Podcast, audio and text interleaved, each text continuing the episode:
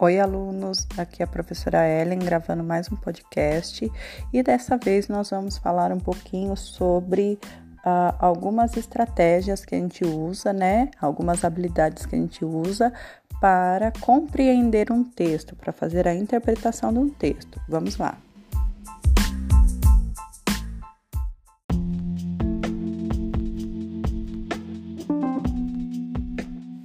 Bom, a princípio, toda vez que eu vou iniciar a leitura de um texto, eu tenho que fazer a leitura pausadamente. Então, eu posso fazer a leitura tanto silenciosa, né, só com os olhos, ou eu posso fazer a leitura em voz alta, fazendo então aí a pronúncia das palavras. Isso é muito importante porque o hábito da leitura ajuda a gente a conseguir a ter uma boa habilidade na hora de interpretar o texto. Então, quando a gente vai fazer a leitura pausadamente, tranquilamente, observando a pronúncia das palavras, analisando as frases, eu já vou tendo aí a minha criando o hábito da leitura, que é muito importante na hora de eu fazer a interpretação do texto.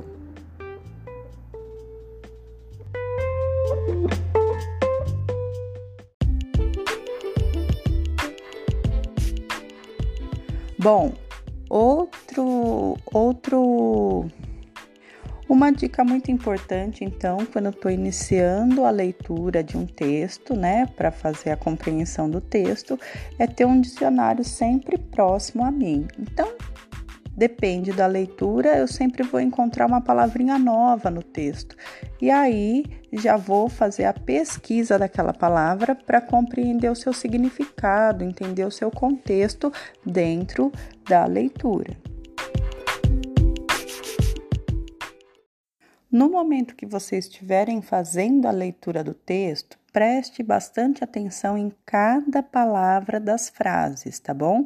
Não adianta a gente só passar o olho e aí a leitura fica a fazer uma leitura batida, que a gente não vai conseguir compreender as frases e criar todo aí um sentido para o texto. Então, muita atenção em cada palavra e em cada frase.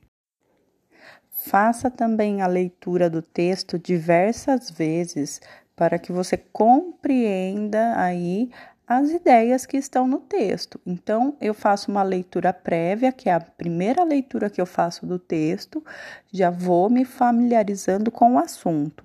Depois, faço uma próxima leitura para ir entendendo quais são as ideias que ele traz. Então, fazer diversas leituras do mesmo texto ajuda a gente a compreender as mensagens e informações que estão nele. Depois que você seguiu esses passos, uma boa dica é escrever as ideias que você entendeu do texto. Então, pegue um lápis, um papel e escreva com as suas palavras o que você compreendeu daquela leitura, daquele determinado texto. Qual é o assunto, as ideias principais, as palavrinhas que você descobriu.